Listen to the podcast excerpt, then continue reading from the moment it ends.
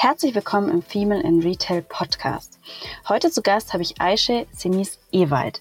Sie ist Vice President HR bei der Deutschen Telekom und Cluster Lead Diversity, Equity and Inclusion. Und Aische erzählt uns, welche Projekte sie in diesen eben genannten Themen bei der Deutschen Telekom konkret voranbringt. Verblüfft hat mich dabei, dass Daten dabei eine sehr große Rolle spielen. Sie hat uns aber auch einen Einblick in ihren Karriereweg gegeben, welche Rolle aktives Netzwerken in ihrem Arbeitsalltag spielt und hat uns da zum Beispiel auch sehr gute Tipps für eher introvertierte Personen mitgegeben. Und wir haben auch über ihr Jobtandem, in dem sie arbeitet, gesprochen. Und was all diese Themen mit Zuhören, Beobachten und Grenzen setzen zu tun haben, hört ihr genau jetzt. Viel Spaß dabei. Und wenn euch die Folge gefällt, dann teilt sie doch sehr gerne mit eurem Umfeld und lasst uns auch ein Abo da, damit ihr noch viele weitere interessante Folgen hört. Herzlich willkommen zu Female in Retail, dem Podcast rund um weibliche Erfolgsgeschichten im digitalen Handel und darüber hinaus. Mit unseren Gästen blicken wir, Verena Schlüppmann und Verena Lindner, auf ihre ganz persönlichen Erfahrungen und Tipps in der Businesswelt. Ja, herzlich willkommen. Hallo, liebe Aische. Schön, dass du heute da bist. Ja, danke für die Einladung. Ich freue mich, dass ich dabei sein kann. Aische, magst du dich vielleicht einmal kurz vorstellen, wer du denn bist und was du bei der Deutschen Telekom eigentlich so genau machst? Ja, sehr gerne. Mein Name ist Aische Simmes-Ewald. Ähm, ich bin noch 37 Jahre alt und arbeite als Vice President für Diversity, Equity and Inclusion bei der Deutschen Telekom ähm, wir sagen immer dazu gerne, ähm, wir sind sozusagen der interne Camp, ähm, nicht Campus, sondern äh, Kompass für die Deutsche Telekom in Hinblick auf eine inklusivere Kultur, in Hinblick auf mehr Chancengleichheit am Arbeitsplatz. Und ähm, ja, das ist, was ich ähm, 70 Prozent meiner Zeit mache. Und vielleicht hast du es gerade schon ein bisschen gehört, als ich gesagt habe, wir sagen das immer, ich arbeite im ähm, Jobsharing-Modell. Das heißt, ich habe eine Tandempartnerin, ich teile meine äh, Rolle bei der Deutschen Telekom mit einer anderen Person, was vielleicht auch nochmal so eine Besonderheit ist und gemeinsam, ähm, ja, machen wir das und treiben diesen Kulturwandel voran. Total spannend, da wollen wir später auch nochmal drauf eingehen.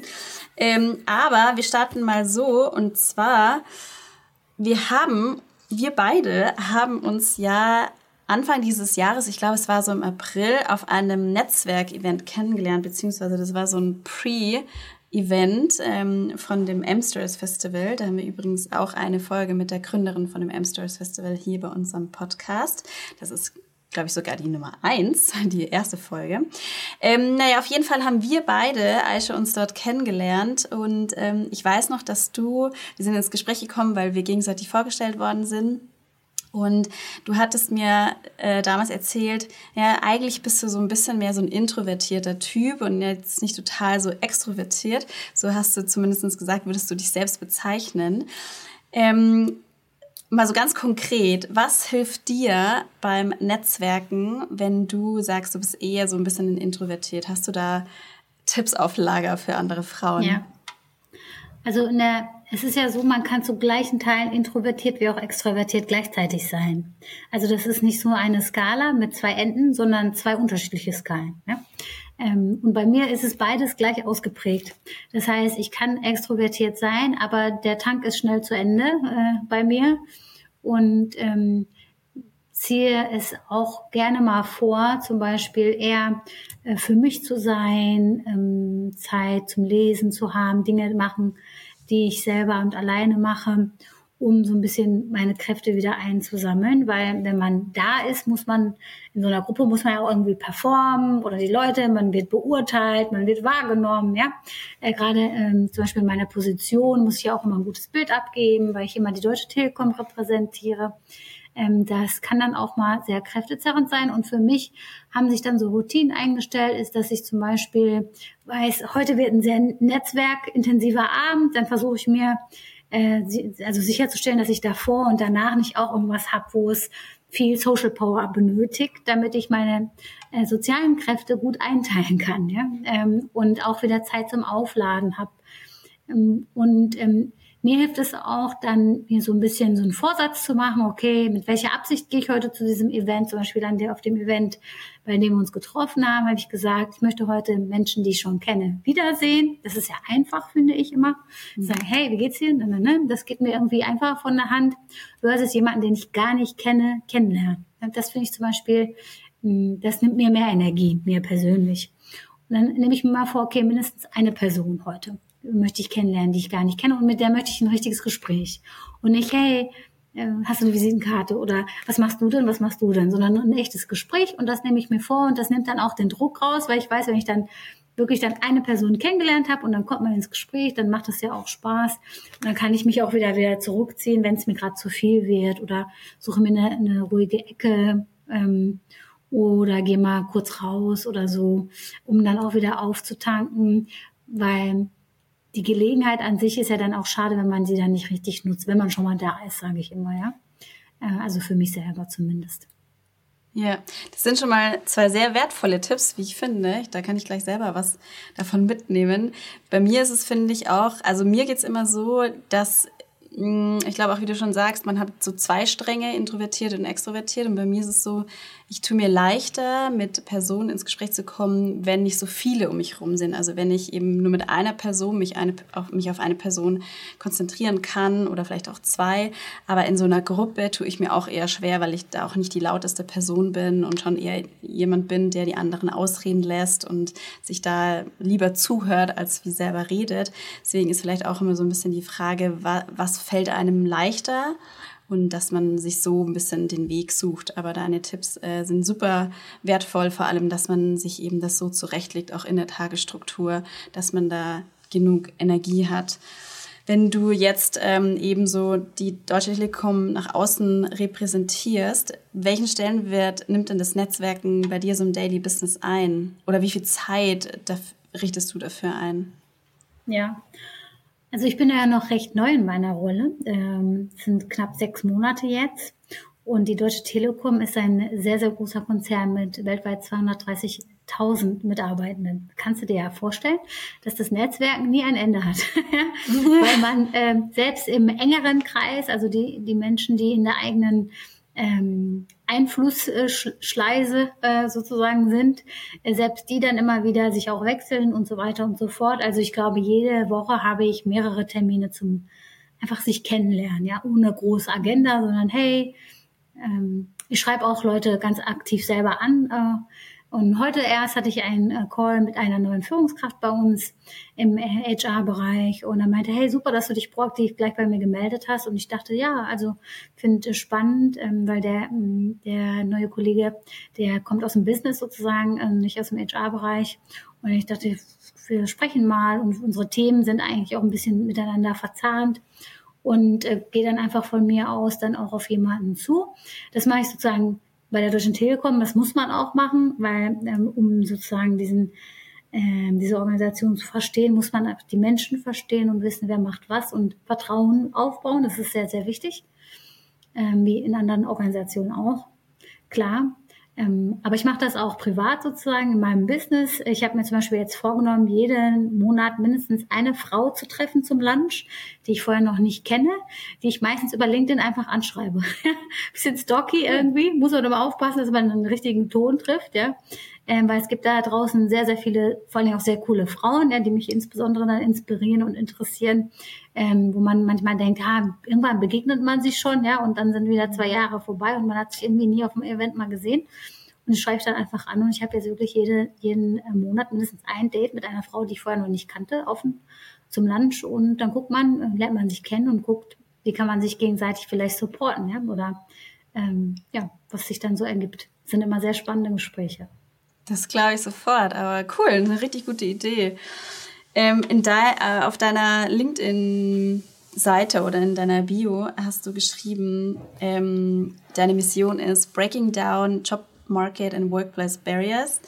Und dann weiter hast du auch, äh, schreibst auch über dich with a strong, pragmatic, no-nonsense approach. Ähm, was bedeutet das für dich, Aisha? Magst du uns da mal einen tieferen Einblick geben? Ja. Ja, also tatsächlich merke ich das immer wieder, dass ich ähm, ein sehr pragmatischer Mensch bin. Ja? Also ähm, ich meckere da jetzt auch nicht viel über die Gegebenheiten. Ich gucke, wie mache ich das Beste draus, ja, und was braucht es sozusagen, um das Thema weiterzubringen. Das mache ich im Leben und das mache ich auch im Job. Und das wurde mir dann oft auch zurückgespiegelt von ähm, meinen Vorgesetzten oder meinen Peers, also meinen direkten Kolleginnen und Kollegen. Ähm, und gerade in dem Thema, das ich mache, bei dem, also Diversity, ne, denken ja alle immer schnell, es geht um ähm, sich gegenseitig nur lieb haben, wir sind nett zueinander, ähm, oder äh, darum, dass nur auf Basis von irgendeinem Merkmal jemand irgendeine Rolle kriegen soll. Dabei ist es ein knallhartes Zahlenthema und auch ein Business-Thema. Und es ist halt wichtig, das auch als solches zu positionieren und klar zu machen. Es geht nicht nur um, wir haben uns alle lieb und sind respektvoll miteinander, das setzen wir einfach mal voraus. Ja? Ähm, dafür braucht es dann keine großen Programme, sondern es geht, wie, wie können wir eigentlich eine Arbeits- und eine Kundenwelt schaffen, in der für alle mitgedacht worden ist. Und da dann auch pragmatisch sein, ja. Man könnte jetzt einem Vegetarier sagen, ja, schön, dass du einmal, äh, dass du vegetarisch isst, aber du hast eine Ledertasche. Oder man könnte sagen, geil, dass du jetzt den ersten Schritt gemacht hast, finde ich super, ich feiere dich dafür, ja. Und den supporten und irgendwie ermuntern und ein bisschen recognizen. Rate mal, was besser ankommt. Ja? Und so bin ich auch in meiner Arbeit. Niemals mit erhobenem Zeigefinger oder das darfst du nicht sagen, jenes sollst du nicht sagen. Ich bin zum Beispiel, also als privater Mensch, weiß ich auch noch nicht so genau, was ich vom Gendern halte. Als Business-Leaderin habe ich da eine ganz klare Position zu. Ja? Und das muss man auch voneinander manchmal trennen können. Und ich kann aber auch Menschen verstehen, die dann hadern und die mit auf die Journey nehmen. Und das ist halt dieses, ähm, nicht der Sache drum wegen, sondern gucken, was braucht wirklich das Business, was können wir jetzt genau, was ist jetzt dran, damit es fliegt. Und das, ähm, das dann auch als solches zu positionieren. Ähm, das ist sozusagen, was ich als pragmatischen No-Nonsense-Approach irgendwie beschreiben würde in meiner Arbeit. Ja, sehr sehr hands-on, sehr konkret. Ich bin auch ein Mensch fürs Konkrete.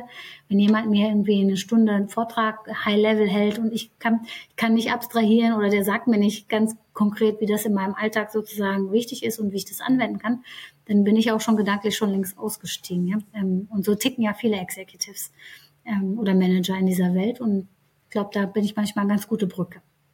Mhm ich glaube auch, äh, oder was ich so ein bisschen jetzt bei dir auch rausgehört habe, ist auch dieses Zuhören. Ne? Also das ein Verständnis zu haben für die Umwelt im Arbeitskontext, aber auch jetzt im privaten Kontext und eben auch dieses bewusste Zuhören, was braucht der andere oder was sind seine Bedürfnisse, um so auch eine Klarheit zu schaffen, ähm, warum derjenige oder diejenige das Thema eben so sieht und nicht so, wie du dir das unbedingt vorstellst. Aber genau, ich meine, ich hatte auch bei der Hinfahrt nach München ähm, im Zug hatte ich auch einen Podcast gehört und da war auch dieses, ähm, naja, was ist schon, irgendwie hat ja jeder Recht.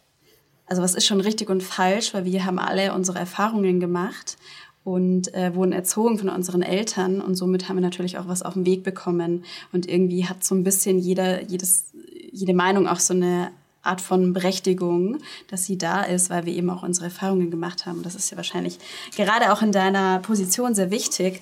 Aisha, magst du uns deswegen vielleicht einfach noch mal so ein bisschen tiefer mitnehmen? Was sind so deine, was sind so deine wirklichen ähm, neben dem äh, tatsächlichen Netzwerken auch mit den Kollegen? Was sind so deine Daily Doings oder was sind was, was landet so auf deinem Schreibtisch? Welche ja. Projekte? Ja, also also meinst du jetzt so meine Aufgabenbereiche oder einfach an Themen, an denen wir gerade arbeiten? Die Themen, genau. Also was genau. seid ihr da gerade dran? Ja, also meine Tandempartnerin Katrin und ich, wir haben uns so ein bisschen aufgeteilt, ja, um zu gucken, wie können wir eigentlich die Kapazität, die wir als Tandem haben, bestmöglich nutzen. Und mein Steckenpferd ist ähm, vor allen Dingen im Bereich Daten. Ich äh, gerade als HRlerin, die ich ja auch bin, passionierte HRlerin, habe ich sehr früh herausgefunden in meiner Karriere, ähm, dass Daten einfach ähm, ja meine Superpower manchmal sein können. Ne, es gibt so ein Zitat, vielleicht kennst du das. Äh, mir fällt immer der äh, der Name nicht ein von der Person, äh, von dem das ist, aber without data you're just another person with an opinion. Ja? Und das habe ich ganz früh gelernt. Und deswegen liebe ich auch vor allen Dingen im DNI-Bereich, wo viele mal denken, das Bauchgefühl und Lieb haben, ähm, mit mhm. Zahlen, Daten, Fakten ähm, auch strukturelle Probleme aufzudecken und auch zu gucken, wo stehen wir da gerade und auch äh, den Fortschritt, den wir ma machen, ganz genau zu messen. Äh, deswegen liegt das Thema äh, Data Analytics and Reporting bei mir. Also da geht es auch manchmal um, äh, dass wir für unsere Jahresversammlung Daten zusammenstellen oder für unser offizielles HR Factbook Daten, Zahlen, Daten, Fakten zusammensuchen.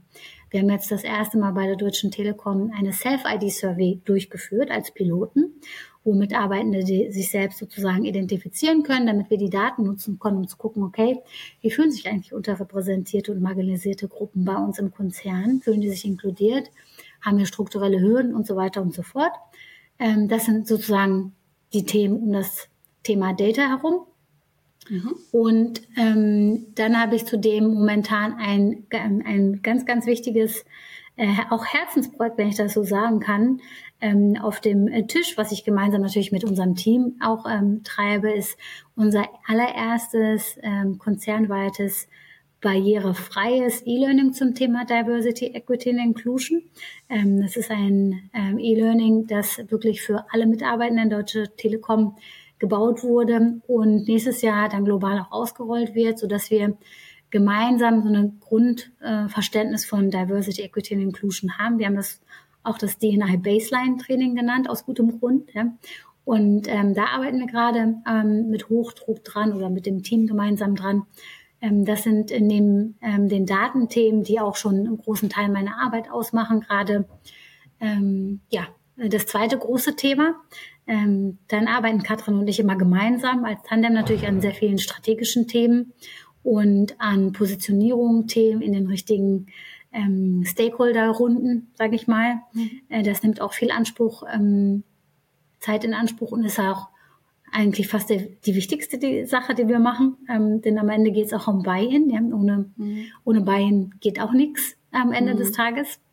Genau, und dann äh, gibt es auch noch ein, ein, ein, Thema, was momentan bei uns jetzt auch nochmal strategisch in den mehr in den Fokus rückt, und zwar unser ERG-Management, unser Community-Management, also wie wir mit den Communities innerhalb der Deutschen Telekom, und davon haben wir eine, einige, äh, noch enger zusammenarbeiten in der Zukunft, um gemeinsam äh, die Veränderungen weiter treiben zu können. Ja? Ähm, und das sind würde ich sagen, so in der Nutshell, äh, da gibt es natürlich noch andere, größere und kleinere Sachen, aber das würde ich sagen, in der Nutshell ist so, sind das unsere, unsere Kernthemen aktuell.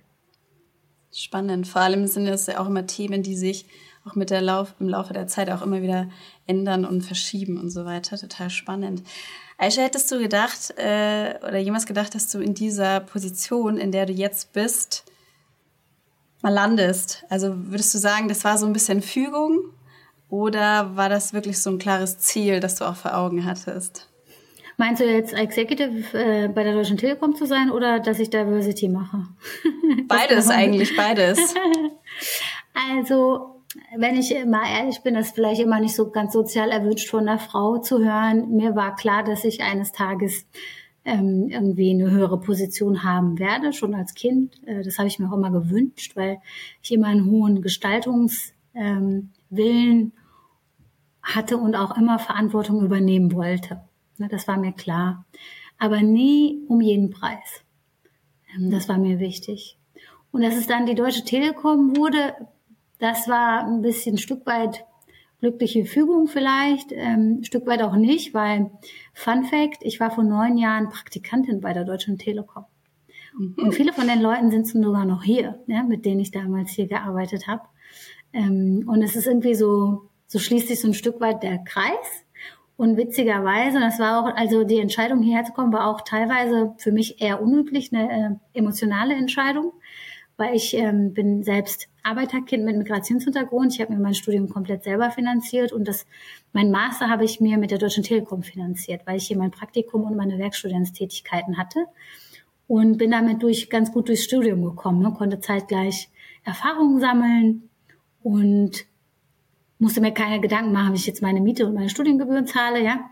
Ähm, und als ich dann Angebote hatte letztes Jahr, ich hatte zwei, habe ich mich für die Deutsche Telekom vor allem aus emotionalen Gründen entschieden, weil ich irgendwie da eine Verbindung zu hatte. Hätte ich das äh, geahnt, dass ich irgendwann hier nochmal herkomme, hätte ich mir vielleicht gewünscht. Damals, als ich gegangen bin, habe ich hier sehr, sehr viel gelernt. Das war ein ganz wichtiger Moment für mich. Das war das erste Mal in meinem Leben, wo ich mal so richtige gestandene Führungskräfte, Vorstände gesehen habe, was äh, für mich in meiner Welt gab es das nicht. Ja? Also Ähm, und ich habe die ganz genau beobachtet, alle. Vor allen Dingen die weiblichen Führungskräfte, das weiß ich noch. Ja? Und deswegen ist irgendwie witzig, dass ich dann am Ende doch hier gelandet bin wieder. Aber mhm. es war mhm. nicht geplant. Und hast du die beobachtet äh, und gesagt, das will ich irgendwie, will ich anders machen?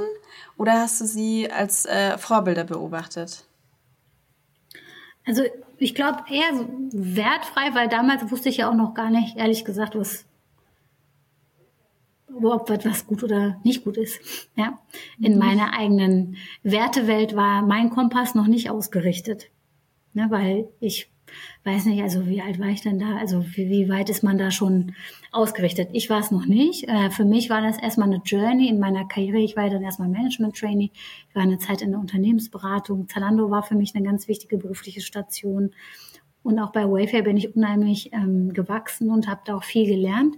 Und in der Zwischenzeit ist mein eigenes Wertesystem dann entstanden, so dass heute weiß ich zum Beispiel, was für mich nicht einhergeht mit meinem Wertesystem und ähm, kann das dann schon eher benennen. Aber äh, damals war das für mich jetzt nicht so. Für mich war das eher aufregend, Frauen in Machtpositionen zu sehen, zum Beispiel. Mhm. Oder überhaupt Menschen in Machtpositionen zu sehen. Wie interagieren die? Wie präsentieren die sich? Ich habe die wirklich wie so eine Anthropologin. Bis heute mache ich das übrigens.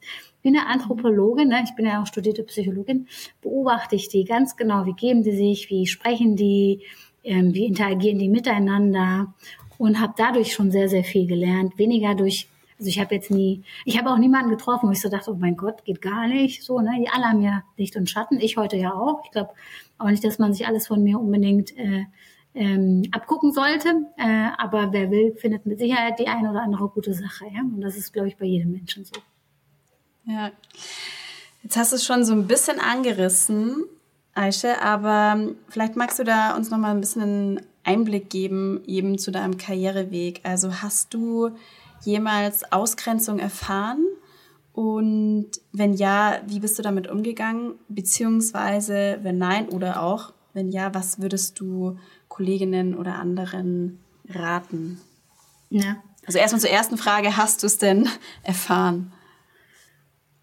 Also ich hatte mal eine Station ähm, in meinem Werdegang, in der ich mich überhaupt nicht wohl gefühlt habe ähm, was ähm, schon auch ein Stück weit mit Ausgrenzung einherging und sehr elitären Verhalten und äh, der innere Kreis und du bist nicht Teil davon und du musst dich erstmal beweisen und so. Ähm, das habe ich schon erfahren, aber ich bin ja so, ich habe da keine Lust drauf. Ne? Ich gehe dann einfach. Ich muss mich nicht mehr beweisen und ich finde, das Leben ist zu kurz, um sich in Bereichen aufzuhalten, wo man nicht so, wie man es geschätzt wird. Ähm, und ähm, ist man halt jetzt ein Eisbär, Eis, Eisbär in der Wüste oder ein Fisch im Wasser? Ja? Und warum soll ich als Eisbär mal versuchen, in der Wüste klarzukommen? Dann gehe ich doch zum wohin, wo ich, wo ich mich wohlfühle, wo ich auch hinpasse. So, ja? Mhm. Und das war für mich dann auch ein ganz klares Learning, ähm, und ich würde es trotzdem machen. Also ich bereue es nicht, dass ich diese Station gemacht habe. Aber es hat mir halt eine Menge auch gelehrt darüber, was ich auf gar keinen Fall will. Und äh, es hat gleich eine Menge auch über mich selber gelernt, ähm, über meine Leidensfähigkeit auch ein Stück weit gelernt, ja, wie viel mh, hm, geht, wie viel nicht. Ähm, das war schon eine gute Sache so für mich. Hätte ich es mir erspart lieber, ja, ähm, aber in solchen Momenten ist es immer wichtig, dass man selber gut zu sich ist. Ja? Je anstrengender die Außenwelt ist, desto besser muss man zu sich selber sein.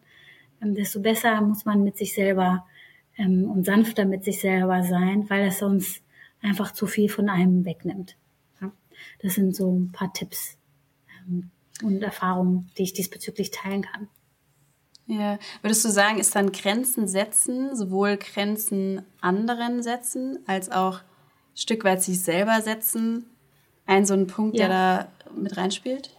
Ja, auf jeden Fall, auf jeden Fall. Ich glaube, dass die meisten ganz schlecht im Grenzen setzen sind. Und manchmal sind das so Dinge, da merke ich, dann sind Menschen sauer auf andere Menschen. Dabei haben sie einfach nicht ihre Grenzen kommuniziert ähm, und müssen erstmal bei sich selber anfangen. Ich bin übrigens selber sehr gut in Grenzen setzen, manchmal ein bisschen zu gut. Mhm. ähm, und bin da auch immer so, ähm, keine Ahnung, ich habe dann irgendwann so gedacht, ich habe halt so gewisse Standards für mich. Ähm, und gewisse Art und Weise, wie ich behandelt werden will. Und wenn das nicht passt, ist mir auch egal, wer mir da gegenüber sitzt. Dann challenge ich das. Aber das muss man sich auch leisten können, sag ich mal. Ja, zum Beispiel im Job. Mhm. Ähm, und äh, egal wo man ist, es hat halt, es ist, ist aus einer Situation der Privilegien entstanden, ja. Wenn ich jetzt am Anfang meiner Karriere wäre und ich hätte mein Netzwerk noch nicht, ich hätte nicht ein gewissen finanzielles Polster, ja, dann traut man sich vielleicht nicht, ähm, so einen gewissen Respekt einzufordern, ganz klar, und Grenzen zu setzen. Ähm, mhm. Versus, wenn du schon ein bisschen weiter bist, auch in deiner Persönlichkeitsentwicklung und dich schon ein bisschen sicherer fühlst in deinem Gesamt, in deiner Gesamtposition, in der du gerade bist. Ja, das ähm, muss man auch nochmal sagen. Ja, das muss man äh, gut für sich immer abwägen. Ich verstehe das dann auch, wenn das schwer fällt. Mhm. Mhm du als äh, leidenschaftliche HRlerin, würdest du sagen, siehst du dann den Unterschied zwischen den Generationen auch? So, weil es wird ja oft, ähm, ich weiß das damals noch so ein bisschen von meinen Eltern auch, die dann eben schnell mal gesagt haben, ah, das kannst du doch nicht machen. Ähm, quasi da, du, du kannst ja nicht einfach Nein sagen zum Chef. Ähm, du musst da äh, auf jeden Fall Überstunden machen, so in der Art. Und ich habe, man hat ja schon so ein bisschen das Gefühl, die jüngere Generation, ähm, Generation Z oder was Z. ist. Mhm. Äh, genau. genau. Ähm, da wird er wird er so ein bisschen auch drauf geschimpft, dass die zu faul wären und die wollen nicht mehr arbeiten und so weiter. Ist es aber vielleicht doch auch einfach dieses eben, naja, ich lasse mir das nicht gefallen, ähm, ich muss auf mich achten. Ähm, das merkst du wahrscheinlich auch, oder? Als äh, leidenschaftliche ja. HRlerin und wie wie, für, wie kann man da quasi diese Barriere zwischen den Generationen, wie kann man die so ein bisschen kleiner machen, sage ich mal? Ja. Ja, also ich hatte auch schon mal so Momente äh, als Führungskraft, wo ich überrascht war. ja, also ähm, ich weiß noch, da war so ein Moment, da habe ich wirklich so gedacht, äh, ich brauche jetzt mal eine Break kurz, warte mal. Ähm, da hatten wir eine ziemliche Drucksituation im Team und da habe ich ein Teammitglied gefragt, eine Aufgabe temporär zu übernehmen. Und dann sagt sie zu mir, ja, what's in for me? Tell it to me. Ähm, und da dachte ich so, ey, also auf der einen Seite, zeitgleich, also wirklich, das passiert alles gleichzeitig, denken mir so, geil, geil, ja, junge Frau, fordert was ein, ist ja eigentlich schlau, so, ne, dann zu sagen, ja, was ist denn für mich drin? Ja, ich würde aber sagen, leiste erstmal was, und dann holst dir. Das wäre ja mehr eher so mein Approach. Aber das mhm. sozusagen in dieser Drucksituation und in dem, in der Teamsituation fand ich das total unangebracht in dem Moment, ja. Mhm. Und aus meiner Position heraus, ne, als ähm, Teamleaderin.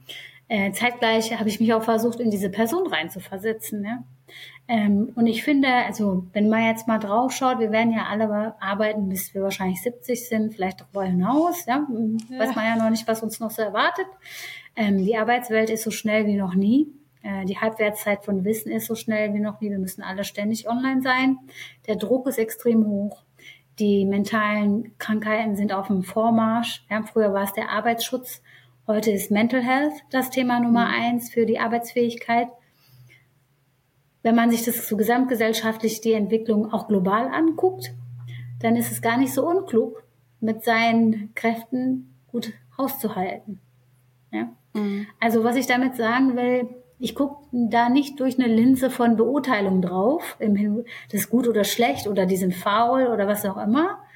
Ähm, ich versuche eher das zu verstehen. Warum? Ja? Und wie kann ich, was ist denn deren Karotte, wenn es nicht das Reihenhaus und der Filmwagen ist? Mhm. Die haben auch eine Karotte. Wir alle haben eine Motivation, warum wir was machen. Ja? Und mhm. dann halt dann hingehen zu gucken, okay, was ist denn, was die Person motivieren würde? Zum Beispiel ein Vacation. Ne? Das muss man ja auch genehmigen. Oder was gibt's sonst noch, was die Person interessant fände? Und am Ende ist ja alles auch ein Geben und Nehmen. Ne? Das muss ja am Ende auch irgendwie im Verhältnis und im Gleichgewicht sein. Und das ist ja dann auch Leadership, nichts anderes als Leadership. Ja? Also die Leute, die dann damit überfordert sind, die müssen dann nochmal vielleicht ein Stück weit, also ich selbst ja in dem, in dem Moment auch, nicht, dass ich das verurteilen würde oder beurteilen würde, muss man nochmal in sich selbst nochmal reingehen und denken, okay, it's not about me. Wie mhm. schaffe ich diese Person dahin zu bringen, dass sie es machen will? Das ist ja meine mhm. Auf Core-Aufgabe als Leader. Und das wäre auch so mein, meine Empfehlung, ja. Ähm, ist das schwer? Ja, manchmal ist es auch schwer, gerade in Drucksituationen wie die in dem Beispiel. Aber es ist der einzige Weg, jemanden dazu zu bringen, was zu machen, ist, dass die Person das will. Ja? Mhm. Und so muss man, das muss man halt herausfinden. Was will die Person denn? Was würde sie denn motivieren, wenn es nicht mhm. das ist, wovon wir vor ne, in die anderen Generationen alle geträumt haben oder sich gewünscht haben? Dann ist es was anderes. Mhm. mhm. Ist auch wieder dieses Zuhören, ne? Ja, und auch mal das eigene Ego mal zur Seite äh, rücken. Ne? Ähm, ich hatte auch letztens eine Diskussion mit einer sehr gestandenen äh, Führungsfrau, die ich total bewundere. Und wir hatten eine ganz interessante, spannende Diskussion und sie meinte, sag mal, Aisha, du hast auch eine, eine zweijährige Tochter, also ich habe ja eine Tochter. Und wie machst du das alles? Und so, bei mir wäre das früher nicht gegangen. Und ich gesagt, na ja, ich habe ja Tandem ähm, und 70 Prozent und hier und da und erzähl so. Und dann hat sie gesagt, ich glaube da nicht dran.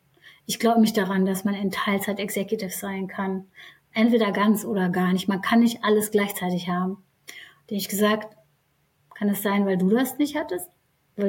Ja, und dann guckte sie mich so an und meinte, das ist eine spannende Frage. Und dann haben wir darüber geredet, ob sie da so eine starke Meinung zu hat, weil das ihr nicht möglich war. Dass sie selber denkt, das ist nicht möglich. Ja? Und ich gesagt, mir haben immer alle gesagt, du kannst nicht als Executive Teilzeit arbeiten. Und ich arbeite zum Beispiel nicht Teilzeit wegen meiner Familie, sondern weil ich noch mein Business habe. Ähm, und natürlich habe ich auch noch meine Familie. Ja? Aber meine Motivation ist halt dahinter anders. Und alle meinen, das geht nicht. Und irgendwie ich, geht's doch. Ja? Man darf sich da nicht so sehr von dem Mindset von anderen ähm, zurückhalten lassen, ein Stück weit. Und das geht so ein bisschen auch in diese Richtung dieser Diskussion. Hm. Ist aber auch stark von ihr oder so von einer anderen Führungspersönlichkeit, dass sie dann auch wirklich sich darauf eingelassen hat, darüber zu diskutieren und auch mal diese Gegenfrage angenommen hat, ja, kann es eigentlich sein, dass du das nicht irgendwie verstehen kannst oder nicht wahrhaben kannst, in Anführungsstrichen, weil es vielleicht eben was ist, was du gerne gehabt hättest. Ist ja ganz oft auch im privaten Leben so, dass äh, oftmals, wenn Kritik ausgeübt wird, ist es oftmals eigentlich so ein bisschen der Neid auch, der dahinter liegt. Ja, das ist manchmal einfach auch eine Selbstoffenbarung dahinter. Mhm. Ja, äh, die muss man, also Neid hin, Neid her, das ist ja schon wieder so ein bisschen werten, aber da ist auf jeden Fall eine Selbstoffenbarung mit dabei. Ja. Zeitgleich muss man auch gucken, also jetzt gerade in dem Beispiel, früher haben Frauen nur Karriere gemacht, wenn sie männlicher aufgetreten sind als die Männer. Mhm. Ja? Also die mussten ja, die durften ja, also die haben ja früher so Trainings bekommen äh, trag nur Hosenanzüge, sprich mit tieferer Stimme, trag kein Make-up und so. Ne? Also so wurden ja weibliche Führungskräfte, die jetzt so vielleicht zwischen 50 und 60 sind, würde ich sagen, als Leader herangezüchtet, wenn man das mal so sagen kann. Ja, bis heute gibt's ja so einen Quatschkurse, ähm, wo man versucht, irgendwie Frauen zu Männern zu erziehen und so weiter und so fort. Ich verstehe das, dass das aus ihrer Sicht total Sinn macht, was sie sagt. Weil ihre, das ist ihre Realität. Ne? Mhm. Ähm, und man muss dann auch mal manchmal diesen Perspektivwechsel machen und mal so ein Stück Abstand nehmen davon mit, ich will dieses Argument jetzt hier gewinnen, ja.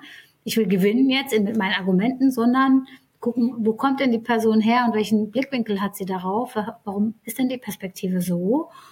Und dann ergibt das alles immer Sinn, finde ich, ja. Auch wenn ich nicht damit einverstanden bin oder zustimmen würde, kann ich nachvollziehen, warum eine Person auf eine bestimmte Art und Weise denkt. Da hilft, ob jetzt bei Gen Z oder äh, bei äh, weißen männlichen Führungskräften, die sagen, hm, wir haben ja keine Chance mehr oder was auch immer, ja, was dann die öffentliche Diskussion, bei LinkedIn hört man das ja auch immer ständig, überall wird das dann kommentiert und äh, Angst mhm. ist ja da auch immer ein großer Treiber, bin ich hier noch relevant und so weiter. Na, also wenn man sich da mal reinfühlt, dann verstehe ich das. Mhm. Ich kann das verstehen. Das erfordert aber Zuhören. Mhm. Ja. Und ist dann wieder auch horizonterweiternd, wenn man mal wieder die verschiedenen Sichtweisen auch gehört hat. Das ähm, können aber viele gar nicht mehr, ne? Wir haben das verlernt, ja. zuzuhören. Ja, total. Total. Obwohl wir eigentlich auch so viel in uns aufnehmen und die ganze Zeit medial hier und dort getriggert werden und ständig irgendwie so viel konsumieren, schaffen wir es aber trotzdem nicht mehr, unserem Gegenüber wirklich zuzuhören und das auch anzunehmen, was der andere sagt. Und man ist dann oftmals oft, also man erwischt sich ja auch selber manchmal, dass man was hört von seinem Gegenüber und man denkt sofort, ah ja, da will ich quasi das und das mitgeben oder ich habe das und das zu erzählen, anstatt wirklich nur mal zuzuhören. Das stimmt, das muss man muss man sich immer mal wieder auch selber, ja. Sondern total. wirklich üben und sich selber disziplinieren und sagen, erzähl mal mehr. Was noch? Oder einfach mal eine Frage zurückstellen versus wieder deine eigene Geschichte zu erzählen. Ne? Ja. Was ja die meisten immer machen, egal um welches Thema das geht. Mir fällt es immer wieder auf, dass das echte Zuhören und das ist kostenlos, ist so einfach und das ist die beste Linderung eigentlich, die wir als Menschen einem anderen Menschen geben können. So einfach und trotzdem funktioniert es nicht komisch, oder? Mm, mm, total. Ich bin auch immer echt wieder total erstaunt, wie schwierig es auch ist, Stille auszuhalten tatsächlich. Und wahrscheinlich ist, rührt es ein bisschen daher, dass man ständig irgendwie bombardiert wird, medial und überall. Aber ich finde, das ist auch so ein Knackpunkt, den man wirklich auch lernen muss, diese Stille auszuhalten, dass eben der Gegenüber noch mehr erzählt oder weil dann kommt ja auch ganz oft irgendwie was ganz Spannendes, was man gar nicht erwartet hätte. Ist aber auch, ähm, ja, auch wieder so ein Appell an sich selber, auch das mal wieder zu üben oder da auch mal bewusst drauf zu achten. Aisha, du hast äh, das jetzt schon ganz oft angesprochen und bist so ein bisschen darauf eingegangen, eben diesen Job-Tandem. Ähm, das mhm. war, war, nämlich auch ein Thema, was, was, du mir auch gleich erzählt hattest bei diesem Netzwerkevent. Ähm, und du hast es jetzt auch schon gesagt, mh, mm, dass das ähm, gar nicht unbedingt, weil sonst Jobtandem hat man ja ganz oft auch eben im Hinterkopf, ah ja, das ist eben wegen der Familie, wird das auch gemacht, dass man mehr so ein bisschen Teilzeit arbeitet. Aber bei dir ist es ja neben der Familie auch so ein bisschen deinem ähm, eigenen Business geschuldet, sag ich mal. Ähm, mhm. War das ähm, bei der Deutschen Telekom, ähm, war das schon immer, also wurde das offenen, mit offenen Armen angenommen, dass ihr diesen, dieses Job, Job-Tandem fahrt? Oder äh, hat das noch erstmal so ein bisschen zu Diskussionen geführt? Also ich war da ja noch nicht da, als das Thema Jobtandem ähm, oder ah, Jobsharing ja. besprochen wurde. Mhm. Aber mhm. anscheinend ist es gut angekommen, sonst hätten wir es ja nicht bekommen. Mhm. ja, sonst wäre das nicht umgesetzt worden. Und das bringt ja auch viele Vorteile mit sich, auch fürs Unternehmen. Ne? Also mhm. das muss man ja jetzt auch mal sagen. Gerade bei einem Thema, was so akut aktuell und wichtig ist, ähm, macht das schon auch Sinn. Ich glaube, am Ende des Tages ist, ähm, ist es so, dass man sich das als Unternehmen auch leisten muss, äh, können muss. Ne? Jetzt das mhm. bei der Deutschen Telekom, einem riesengroßen Konzern, natürlich weniger ein Thema als bei kleineren Unternehmen, ähm, wo dann das am Ende auch ein Business Case ist, ja, den man dann rechnen muss. Mhm. Äh, von daher, ähm, ja, glaube ich jetzt nicht, dass es für jede Organisationsgröße auch einfach umzusetzen ist, ehrlich gesagt. Mhm. Mhm.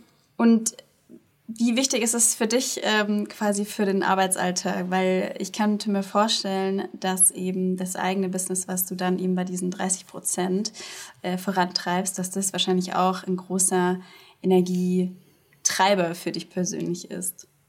Ja, also bei mir ist das ja so, dass mein Brotjob, wie ich den, manchmal die Deutsche Telekom nenne, ohne das überhaupt in irgendeiner Form negativ sagen zu wollen, aber es ist sozusagen meine Haupteinkommensquelle, ja. Äh, damit bringe ich das Brot auf den Tisch. Ähm, sehr Hand in Hand geht mit meinem privaten Business. Ja. Ich habe es mir zur Mission gemacht, Barrieren auf dem Jobmarkt abzubauen. Das mache ich mit meinem Business und am Arbeitsplatz mache ich das bei der Deutschen Telekom. Also das ist so, geht so wirklich Hand in Hand. Und, und ich bin auch froh, dass ich beides hab, ehrlich gesagt, weil so, so toll es manchmal ist, kann auch so ein Job in so einem großen Konzern manchmal auch viel Kraft kosten. Ne? Also es sind lange Wege, große Schleifen ähm, und so weiter und so fort.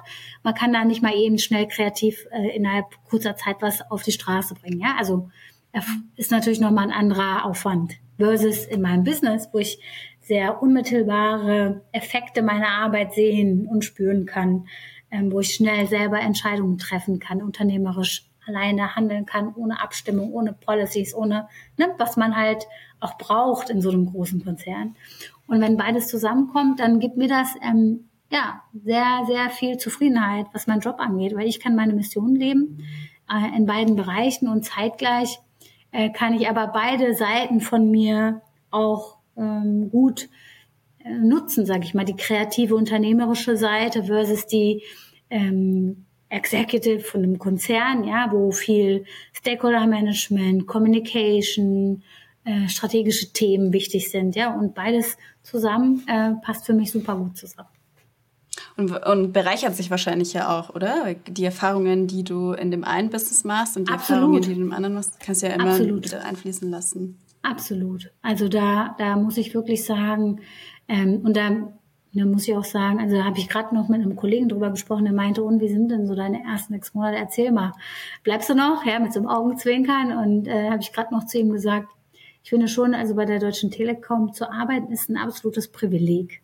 Ja, das Magenta T im Rücken, das tut, das tut seinen Zauber. Ja, ähm, ja. Wir würden heute vielleicht auch nicht sprechen, wenn ich nicht bei der Deutschen Telekom wäre, oder?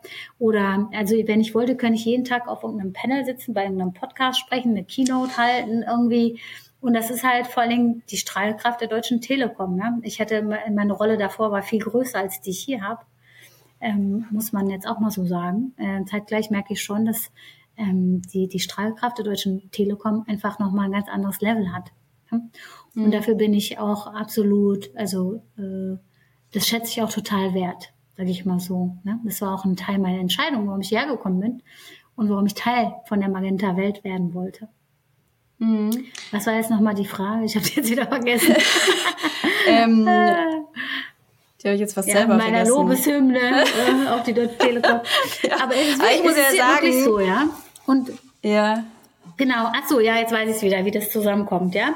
Ja, und. Ähm, und das hilft mir aber natürlich auch meine Botschaften und Wissen, was ich habe, was ich ja auch viel teile, kostenlos in meinem Podcast, auf Instagram, in Masterclasses, die ich pro bono gebe bei Organisationen wie MentorMe, wie Arbeiterkind.de, wie Netzwerkchancen, wie keine Ahnung, noch ganz viele andere Organisationen, mit denen ich zusammenarbeite, weil das einfach mein, das ist halt so mein Thema.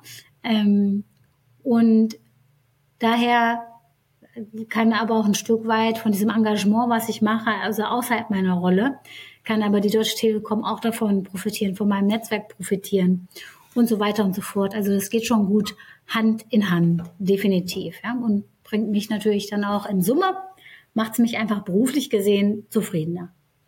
Mhm. Mhm. Hoffe, Sehr gut, haben wir, den, haben wir den Kreis nochmal geschafft. Aber genau. eins muss ich sagen, Aisha, zum einen bin ich ja froh, dass ich dich dann sozusagen ergattern konnte in deinem äh, Terminkalender. Und äh, zum Zweiten ähm, sitzt du gar nicht unbedingt wegen äh, der Deutschen Telekom äh, quasi jetzt vom Mikro, sondern tatsächlich, weil ich dich so interessant fand, wo wir uns kennengelernt haben. Und ich fand das so klasse, dass du so offen und ehrlich auch darüber gesprochen hast, ähm, über deine Erfahrungen. Und das fand ich äh, total bereichernd und wollte das eben auch unseren Zuhörerinnen ähm, Ach, quasi geben. Dir. Ja, ähm, ich finde auch, weißt du, heutzutage bei LinkedIn und Instagram und alles ist immer toll und alle tun immer so und alle sind Bestseller-Autoren und alle so. Wenn ich sowas schreibe, dann mache ich das meistens nicht für mich, sondern für andere, die so ungefähr heißen wie ich und aussehen wie ich, dass sie sehen, das geht. Ja, mhm. aber die meisten machen das ja in diesem, ähm, in dem Performance-Druck. Ja, und ich bin ja eine Freundin von ehrlichen Worten und einfach down to earth sein. Ähm, und jede Wahrheit braucht eine Person, die sie ausspricht, sage ich immer, ja. Und dann, dass man dann auch manchmal so ein bisschen mal runterkommt von seinem höher, schneller, weiter Trip und auch mal einen Einblick lässt in die Dinge, die so wie sie auch sind, ja, ohne Verschönigung. Hm. Hm. Das finde ich erfrischend. Wenn ja, einer mal total. irgendwie, wo man merkt, ah ja, das ist jetzt nicht PR-Sprech, sage ich dazu immer, ne? Ähm, genau. Und da sagen auch meine Kollegen sagen auch immer, du bist so erfrischend. Sag ich so, weiß nicht, ob das ein Kompliment ist, so, aber gut. Äh, ich kann es nicht ändern, ich will es auch gar nicht ändern. Ich bin nicht dafür gemacht, ein Fassadenspiel zu machen. Das war ich schon als Kind nicht. Ich kann, ich kann nicht anders. Das, äh, ja. so. Aber trifft man tatsächlich oft gar nicht mehr so oft. Also gerade was du angesprochen hast, auf, auf LinkedIn, da weiß man schon gar nicht mehr so richtig, schreibt die Person das nur, weil damit sie eine hohe Reichweite erzielt oder schreibt sie es, weil sie wirklich irgendwie dahinter steht und ein bestimmtes Thema voranbringen will. Und ich finde, das merkt man wahrscheinlich dann tatsächlich, wenn man so ein bisschen zwischen den Zeilen auch liest, ähm, was da so, welche Intention wirklich dahinter steckt. Von der Mission zur Vision, Aische, was sind so, also wenn du dir, hm, wenn du mal so ein paar Jahre in die Zukunft äh, blickst, was ist so ein bisschen das, ähm, was du noch verändern möchtest in ja. deinen beiden Businesses, sage ich mal? Was möchtest du vorantreiben oder wo soll es in Zukunft irgendwie, gerade wenn du sagst Diversity, Equity, Inclusion, wo, wo fehlt es da doch? Wo, wo muss ja. da noch gearbeitet werden? Also meine Vision lautet, eine Arbeitswelt, in der das volle Potenzial von allen gesehen, genutzt und geschätzt wird. Und dann am Ende alle Management-Etagen auch bunter sind, ja, wo nicht immer der gleiche Typ Mensch sitzt.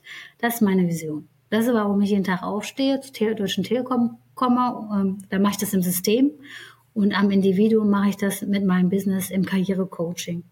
Und das habe ich mir auch sozusagen für mich als Vision ganz klar definiert. Und wenn es mal an manchen Tagen ist halt auch nicht immer nur schön, ne? Manchmal ist es auch unheimlich kräftezerrend und anstrengend, wenn man intern wie auch extern irgendwie auch mal nicht so freundliche Nachrichten kriegt und was auch immer. Ihr wisst ja, weiß ja auch, wie das manchmal in der, da draußen abgeht. Dann immer wieder darauf zurückkommen. Ja? Das ist, warum, warum ich das tue, weil gerade durch meinen eigenen Werdegang weiß ich, wie viele Hürden auf dem Weg sind. Äh, ich weiß, wie schwierig es ist, wenn man kein Vorbild hat ähm, im näheren Umkreis ja, wenn keiner einem einen Rat geben kann, weil niemand diesen Weg vor dir gegangen ist in deiner Umgebung. Und ähm, daher kommt so ein Stück weit auch diese Vision, ähm, die ich zum Leben bringen möchte. Mhm.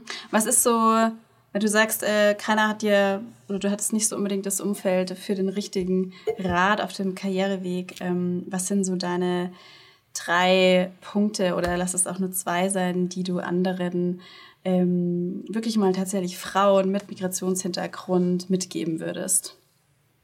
Gut. Oder was hat dir geholfen, so ein bisschen auf dem, auf dem Karriereweg? Ja. Welche Leitsätze? Also, ich glaube, was für mich immer mh, hm, von Anfang an klar war, ist, ich bin niemals Opfer meiner Umstände. Ähm, statt rumzuheulen, äh, dass alles ungerecht ist, habe ich immer geguckt, wie kann ich es möglich machen? Und wenn ich eine Extrameile gehen muss und noch härter arbeiten muss und noch mehr mich beweisen muss, dann habe ich es gemacht und habe mich nicht keine Energie darauf verschwendet, dass das unfair ist oder sonst irgendwas. Dann habe ich mir Vorbilder gesucht, an denen ich mich so ein bisschen, an denen ich beobachten konnte. Und es kann, also witzigerweise bei mir war die erste Führungsfrau, die ich in meinem Leben erstmal wahrgenommen hat, die ehemalige türkische Premierministerin Tansu Çiller. Da habe ich das erste Mal gesehen, dass Frauen auch was zu sagen haben könnten. Äh, das war total abgefahren für mich als kleine, kleines Mädchen, ja. Da fing das mit an. Und dann habe ich halt Frauen, die ich cool fand, ähm, beobachtet, von denen gelernt geguckt, wie artikulieren sie sich, wie positionieren sie sich, wie ziehen die sich an. Und habe mir Mentorinnen dann irgendwann gesucht, ja. Ähm, also sucht euch Leute, an denen ihr euch orientieren könnt. Und der dritte Punkt ist, hm, wie sage ich das jetzt am besten? Wenn man die Erste ist oder der Erste ist, dann macht das manchmal anderen auch Angst. Ja, das heißt, geht euren Weg und es ist egal, was andere sagen am Ende des Tages. Ähm, es, es wird mit Sicherheit irgendwann kommen, dass Leute ihre eigenen Limitationen auf euch übertragen, äh, Feedback euch geben, ihr seid so, so, so, sie sollten nicht so und so sein.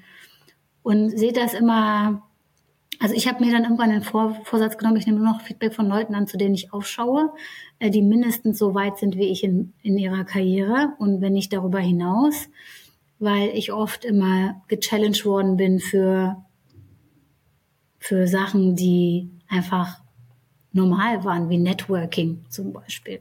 Ja, weiß ich noch, ich habe mal äh, Feedback von meiner Kollegin bekommen. Wie kann das denn sein? Du bist neu hier und gehst schon mit dem Geschäftsführer essen. Ich bin schon vier Jahre hier, ist aber ganz schön aufdringlich, hat sie zu mir gesagt. Ich gesagt, das ist doch meine Rolle, dass ich meinen Kunden verstehe. Ich verstehe deinen Punkt jetzt nicht. Ja, so, also äh, es war total abgefahren, ja. Und jetzt hätte ich jetzt mich einschüchtern können und sagen, oh, ich will keinen Ärger, oh, ich will nicht blöd auffallen, alle sollen mich lieb haben. Oder du sagst halt, who cares und machst dein Ding und machst, was deine Rolle, das Business braucht und konzentrierst dich darauf.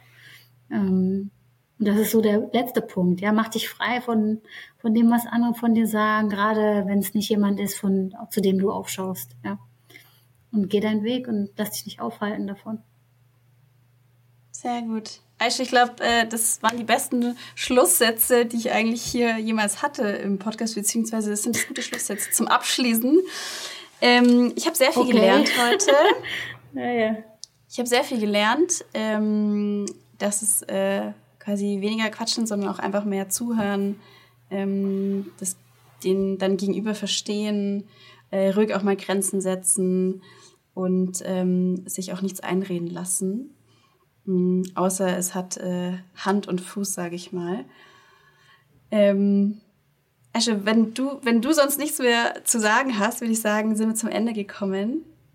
Und es hat mich total gefreut, dass du hier warst und ähm, deine quasi fast, ja, Mittagspause nicht mehr ganz, aber zumindest so deinen äh, Kaffee nach der Mittagspause mit uns verbracht hast. Und ähm, ja, vielen lieben Dank, dass du da warst. Sehr gerne, war mir eine große Freude. Dankeschön.